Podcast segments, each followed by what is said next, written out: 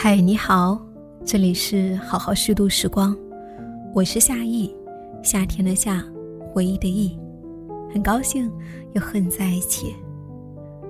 在我们每个人的体内，也许都活着一个不安分的自己，只是有一些人把它掩埋了起来，而有一些人则充分的释放这一种能量。在这一期节目的故事中，尔尼。就是这样的人。那么今天这一期节目，来跟你分享这位勇敢女孩的故事。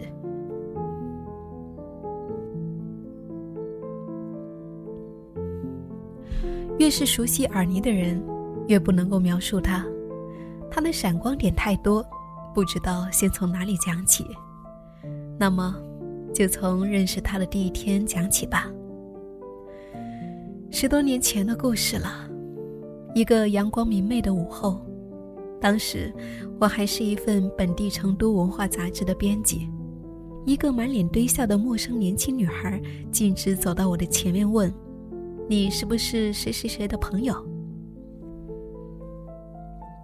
神高神到、精神恍惚的我立刻醒神：“是啊，但你是怎么知道的？”依旧是笑到脸像春天绽放的花朵一样的表情，回答道：“我就看整个编辑部里面，你们俩的气质最像。如此特别的主动攀谈，从此以后我们就算认识了，打的交道也多了起来。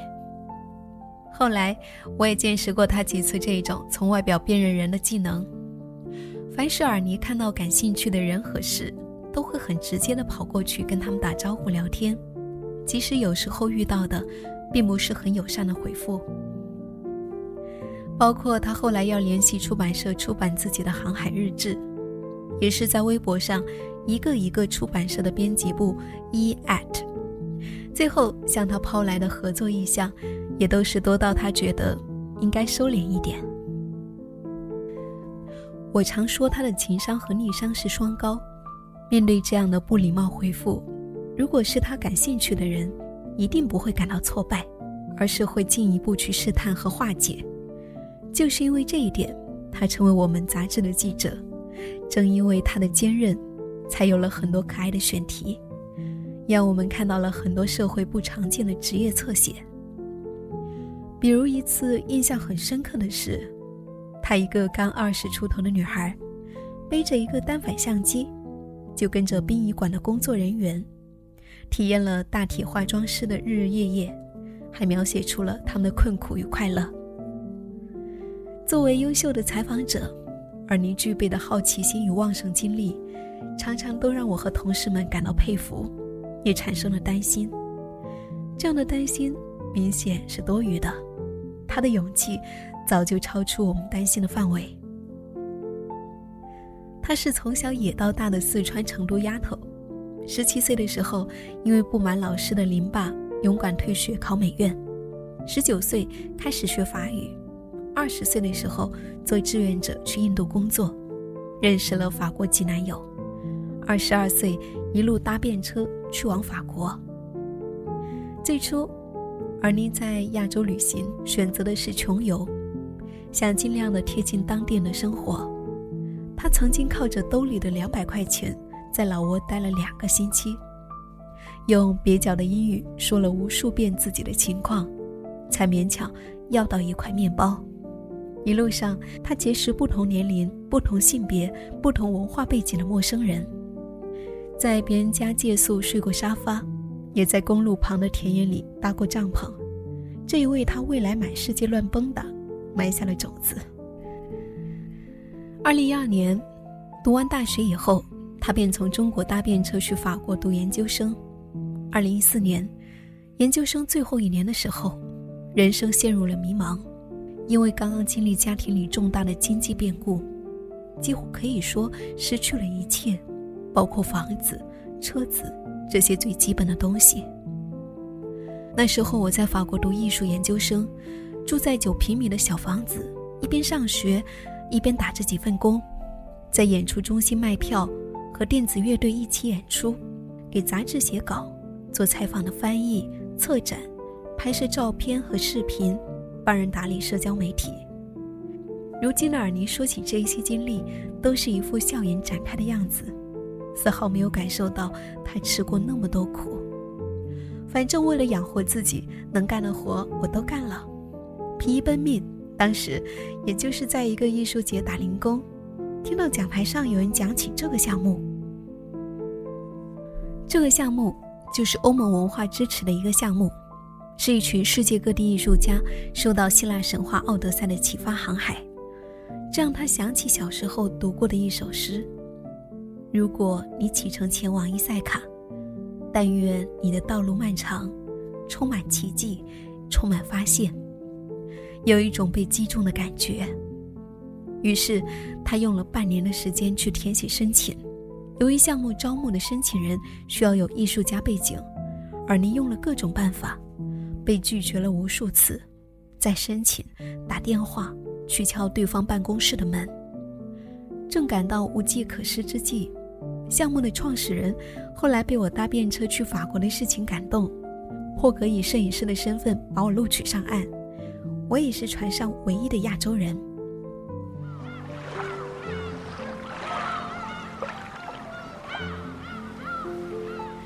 尔尼，欢迎你上船，请记得带上一颗勇敢宽容的心。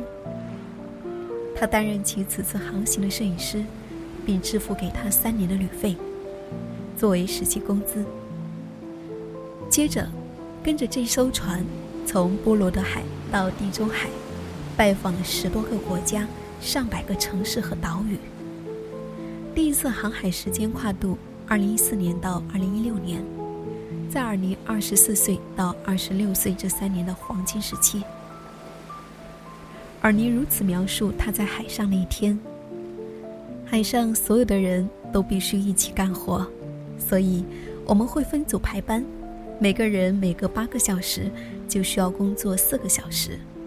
如果是早班的话，早上七点半起床，刷牙洗脸，涂抹防晒霜，煮咖啡，切面包，然后八点开始上班，一边吃早饭，一边和船员们一起开船聊天。然后根据风向准备变换方向。十一点，去厨房一起准备午餐，洗菜、切菜，反正无论做什么，都是大家一起干活。十二点，下班开饭，而且干完了一上午的活，真的超饿。十三点，会有一个集体分享的时间，大家会讲一下今天航行的情况，今天的风向，我们的位置。接着，每个人挨着分享，可以是疑问，或者自己今天的见闻，或者晚一点想要组织的活动，或者只是分享此时此刻的心情，也可以分享一首诗歌，或者觉得船上有人做错了什么需要指出来都可以。有时候也会组织投票，比如决定航向，比如说我们要不要换一条航线，或者。我们要不要晚上节约用电不开灯，或者决定食物？比如说，今天晚上吃素，大家 OK 吗？一起来投票决定，有点像一个互助小组。十四点到二十点是休息时间，睡午觉，或者喝咖啡，晒太阳到桅杆顶，和大家会开始唱歌，船上卡拉 OK，大家弹琴打鼓这样。不同国家的人会分享他自己地区的民歌，教大家一起唱歌。有时候，有人会教大家冥想，或者船上健身的方式。每个人都在开工作坊的感觉。有时候也会抛锚、游泳。有时候也会去路过的岛屿探索。差不多十九点左右晚餐，看着太阳慢慢消失。二十点。又要开始上班了，开船、看星星、喝酒、聊天、变换风帆，然后到零点下班，去洗漱、睡觉。这个值班表也会变化，如果运气好的就是早班加晚班，也会是早上四点到八点上班的，这个比较惨，有好几次我都是被水手摇醒，哈欠连天的爬上甲板，极度不愿意的掌舵。只想要钻进被窝。不过，可以看到日出也是很值得。大家在一艘船上，像是一直在庆祝，每天都像是在节日里和朋友们在一起，每天都是盛大的节日现场。所以，反而是旅程结束了，不会特别庆祝。我会比较悲伤，不过，毕竟马桶不会飞了，床也是软的了，做饭不用呕吐了，想洗澡就有水了，感叹现代生活真的好便利，也好爽啊！二零一八年，奥德赛冒险之旅的收尾阶段，他又得到了一次机会，去希腊拜访一位船长，并向他学习造船，在这里。而你认识了一个叫尼古拉斯的硬核老爷子，他的胳膊上记录着他生命中的三次冒险：一次是驾驶传统木帆船穿越四大洋；一次是骑着哈雷扎遍了世界各地的公路；一次是在非洲大战中的九死一生。但是，最让尔尼敬佩的是尼古拉斯用十五年的时间，造了一艘传说之船。到了尼古拉斯在希腊的家中，而你与他一起从船体开始，根据结构的不同去寻找相应的木材。帆船底要用松树，龙骨和主桅要用桉树和柏树，船身的框架和地板用榆树，绳索要用白蜡树，船头用桑葚树，船员和尾板用核桃木，纵梁要用柏树和松树。桅杆是用柏树和云杉。二零一九年，他又跟着另外一群北欧的艺术家，为了气候危机航海巡演，又做了一次航海游学。这一次，他也带了几个国内的朋友一起航行。面对风浪的时候，水手优度会一把拉住尔尼，对他说：“要与风暴一起活着，而不是与之对抗。”此时的你，就是海洋，它摇晃，你也摇晃。就像里尔克在预感里面写的：“我认出风暴而激动如大海，我舒展开又卷缩回去，我挣脱自身，独自置身于伟大的风暴之中。”航行中，他们一起给船取了一个名字，叫。一亿颗星星的大酒店。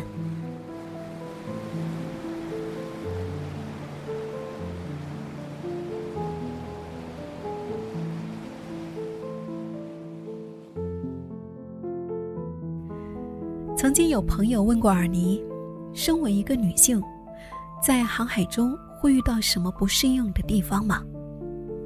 他回忆道：“虽然我自己可能一直没有太把自己当做女性。”但仍然可以感受到公众的敌意、传统的质疑。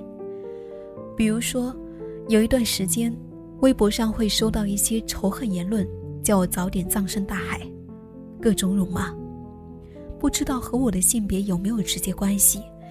比如说，一开始爸爸也不是很理解我，女孩子为什么要做这个？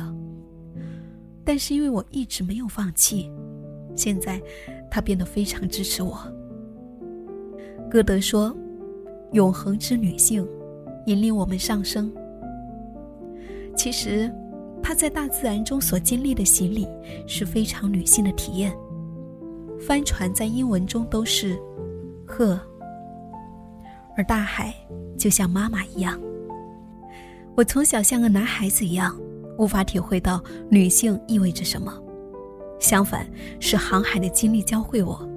重返自己内心野性的、自然的、共情的、趋于自愈和生长的阴性能量，而不是沉迷在竞争的、权力的、比较的、趋于功利和输赢的阳性能量。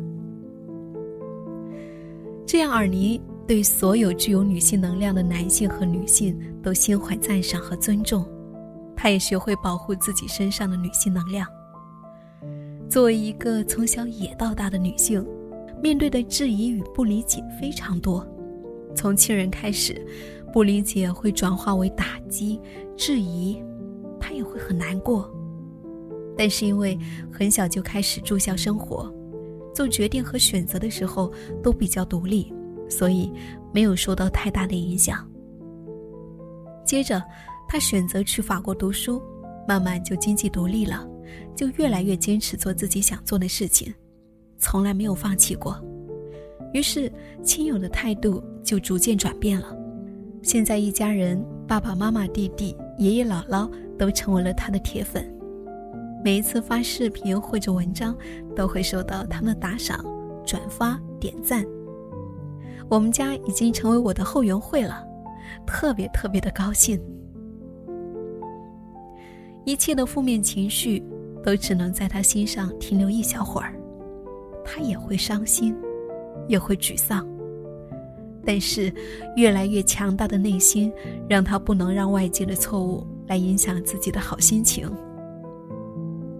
遇到不开心或者自我怀疑的时候，和好朋友聊天，听到好朋友的鼓励，是最能够帮助他的。当有些情绪需要自己独自去消化的时候，他会去散步、收拾房间、做饭、洗澡、看书、做运动，或者。直接大哭一场。有一次在成都的街头，而您和交往很久的法国男友走在街上，莫名遭到路人无端的谩骂，他却调侃说：“那些话脏到他自己在市井中都从未听过。”这些来自于外在的不友善，更让他明白善良的可贵。如果自己也能够善良以待任何陌生人，是不是就会少一点偏见呢？是的，他用他的行动证明，一切的傲慢与偏见都可以化解，只是这需要时间，这也需要时机。在以前，他面对几乎所有的不友善行为都会极力反抗。有一次在巴黎被街头骚扰，就会还击。会抓起路边的酒瓶子，大吼着冲过去，对方直接被这气势吓到趴在地上。虽然当时很爽，但是真的很耗费能量，也很危险。这种事情出现的太多，我觉得不能让自己这么累，这么危险。现在慢慢学着树立自己的边界，对一些无意义的谩骂和骚扰直接无视。对街头言语骚扰发出一声呵呵冷笑，优雅的戴上墨镜，拿出防狼喷雾，然后对网络骚扰，一边喝着咖啡，一边毫无波澜的点击举报删除。收起笑容后，他继续说：“但如果触及我的底线，我一定会拼命去斗争，不是为了自己。”是为了所有相信正义的人。尔尼后来慢慢的发现，有一些打动内心深处的东西，像是在经历一次精神分析的转变，非常的内在。他那个时候并不知道是什么，但是很想用影像记录下来，便开始带专业的摄影师上传拍摄，拍摄名叫《如果你启程前往伊萨卡》的纪录片。这个勇敢的女生，永远都是那么出人意料，也那么让人惊喜。她说，她很喜欢杨德昌导演的电影，于是带着纪录片的素材找到陈博文老师，杨德昌的剪辑师。这中间也被拒绝了好几次，但他一直坚持。后来，陈博文老师答应一起合作。后来。转转之中，有幸也遇到了音乐人林强，他是侯孝贤的御用配乐大师。他来我的工作室看素材，看完就对我唱了一首歌：“长亭外，古道边，芳草碧连天。”后来疫情来了，一切的沟通都按下了暂停键。而你决定把自己的绘画分享给朋友和陌生人。从二零二零年开始，他在法国巴黎的一家画廊和卢浮宫卡鲁塞尔厅做了展览。现在他的画作也在北京七九八爱马仕艺术中心的群展展览。而你从成都美院毕业之后，法国读了艺术研究生，但很多时候他都会从画室溜出来，靠着在路上的那些野生经历画出来的作品，远比在画室里的创作更有力量。我重新去感受到一个孩子一样的本能和直觉，让我重新看见太阳，看见月亮，感受到脆弱，感受到爱，感受到自己是一个有心跳的人，重新成为自己，成为一个艺术家，去创作，去冒险。尔尼的作品充满了生生不息的自然启示，纯真无邪的浪漫魅力。让观众想要参与他的冒险之中，充满女性主义的自由、浪漫与勇气。他的笔下有一个人物角色叫妮妮，是他正在创造的一个系列画作主角。灵感源自于他在蓝屿岛生活的时候，当地原住民的妈妈叫尔尼的昵称，那是充满野性的、土地的、肆无忌惮的感情。妮妮，仿佛是每个女性体内的原始力量，是失而复得的小女孩，是陪着我度过黑暗的护身符。她召唤出我们与生俱来的情感与生命力。而尼这样描述自己的人物，很多人问尔尼：一个来自中国的女孩，为什么要跑到这么远的地方去航海呢？而你怀着对大航海时代的爱慕，回复说：“航海是一种古老的方式，用来发现世界、探索世界。但是今天，谁还在航海？我们看一下海上的船是什么？装满集装箱的货轮，还有游艇。航海的神迹消失了。航海的这条路，它给予我生命。现在。”我想要去像造帆船那样去复活它，去给予它生命，所以今后我想招募更多的人跟我一起去航海。我在航海的路上从来都没有遇到过中国人，但是我不想仅仅是对中国人，它是开放给全世界的。疫情以来，尔尼的航海梦暂停了，但是他正在准备2022年的崭新航海计划。他也在他的社交媒体上分享着他的创作与生活。他确定，在这个世界尽情玩耍、尽情冒险，是他永恒的热情与重心。当然，冒险不仅在海上，也在陆地，也在城市里。感谢的收听，这就是勇敢女孩尔妮的故事。当然。他还会继续他的冒险，那么你呢？在你的生活中，你是否也有一颗冒险的梦呢？我是夏意，夏天的夏，回忆的忆。感谢我的声音有你相伴。如果你想要找到我，可以在微信公众号搜索“夏意姑娘”找到我。好了，亲爱的你，我们下期再见。